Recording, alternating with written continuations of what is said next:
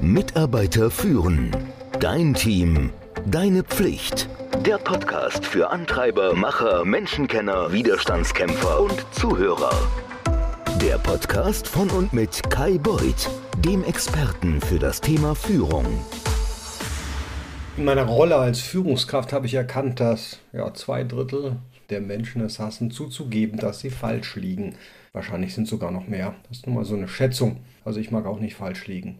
Auf der anderen Seite ist es eine beeindruckend hohe Zahl. Wir wollen alle nicht falsch liegen.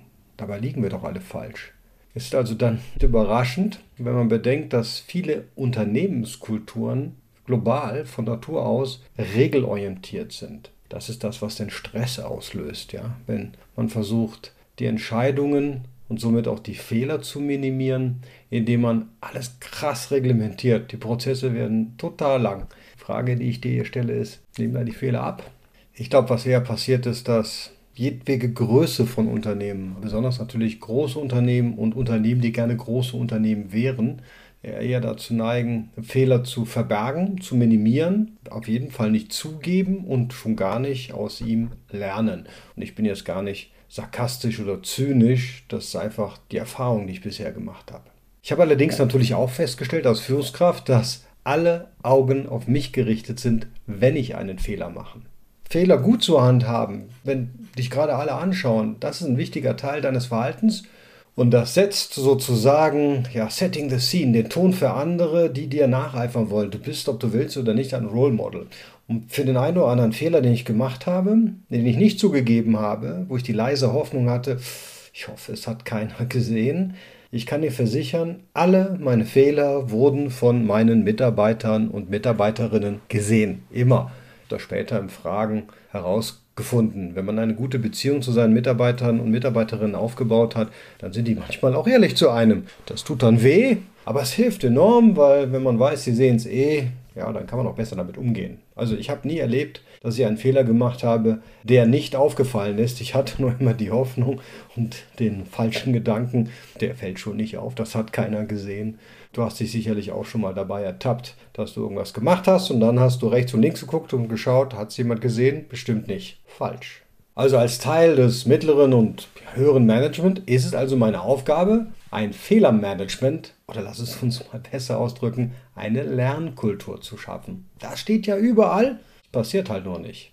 Mein Verhalten und meine Reaktionen als Führungskraft sind aber entscheidend dafür, wie Fehler auf Unternehmensebene in der Organisation betrachtet werden. Also wenn deine Firma diese Fehlerkultur nicht hat, du kannst sie schon in deinem Team etablieren. Ich kann dir auch versprechen, so langfristig, ein Unternehmen kann einfach nicht mehr innovieren, wie es so schön heißt, wenn es nicht bereit ist, ein gewisses Risiko einzugehen ja, und aus den Fehlern zu lernen. Daran scheitern so viele Firmen. Das ist der Wahnsinn, was als Startup so cool angefangen hat. Try and error, make, fail fast, whatever endet dann, sobald die 500 Mitarbeiterzahl überschritten ist, in den absoluten Regelwahnsinn.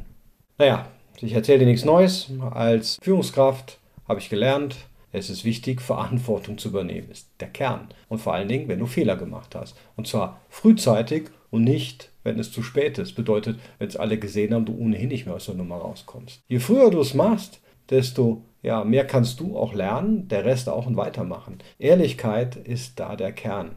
Und ich kann sagen, ich glaube, es ist mir gelungen, das zu einer meiner Stärken zu machen. Also wenn ich früher immer das noch unter den Teppich kehren wollte, in der Hoffnung, es hat keiner gesehen, in der Sekunde, wo ich merke, hm, jetzt habe ich einen Fehler gemacht, ist es auch schon raus und wir sehen zu, wie wir das dann nochmal vorteilhaft nutzen können. Also wie können wir die Situation retten, was können wir daraus lernen. Und im Gegenteil sieht man natürlich auch schwache, unsichere, nicht mal junge und unerfahrene, das hat damit nichts zu tun. Führungskräfte hassen es zuzugeben, dass etwas schiefgelaufen ist. Es sind immer die anderen schuld. Und dann versuchen die immer argumentativ die Situation zu ihren Gunsten zu drehen, was aber ehrlicherweise nie klappt. Was bedeutet das? Weder Sie lernen was draus, noch die Kollegen, Ihre Mitarbeiter. Nichts passiert. Das ist auf jeden Fall der garantierte Weg in die Situation, dass dein Team, deine Mitarbeiter und deine Kollegen, das kann ich dir versprechen, dich nicht mehr respektieren werden. Nach, auch als Vorgesetzter, das kannst du dann knicken. Ich will natürlich hier nicht verheimlichen, dass das Zugeben eines Fehlers auch eine Möglichkeit bietet, je nachdem, wie die Gesamtkultur der Firma ist, dass es Menschen gibt, die versuchen, deinen Status, deine Position zu untergraben. Ich kann aber trotzdem sagen, es ist schlimmer, risikoscheuer zu werden, die Stolpersteine auf den Weg nicht zu nutzen und nicht daraus zu lernen. Abschließend kann man sagen, Mut, einen Fehler zuzugeben, erzeugt Vertrauen, die volle Verantwortung zu übernehmen und sich für Fehler zu entschuldigen. Das sind wichtige Indikatoren für Mut. Deine Kollegen werden darauf achten, ob du mutig bist, ob du vollständig in deine Führungsfähigkeiten einsteigst und dich entwickelst. Und wenn die Mut sehen, dann werden die das Gefühl haben, dass du jemand bist, der die schwierigen Entscheidungen trifft und die Verantwortung dafür übernimmt. Und dann fühlen die sich sicher, wenn es hart auf hart kommt, when the shit hits the fan. Es ist Vertrauen, das dem gesamten Team ermöglicht, mit ihren Aufgaben, ihrer Angst weiterzumachen und sich in der Lage zu fühlen, na, ich probiere mal was aus, ich bleibe mal innovativ, ich gehe mal lieber den risikoreicheren Weg und nicht mich immer an dem Prozess entlanghangeln, wenn es denn einen gibt.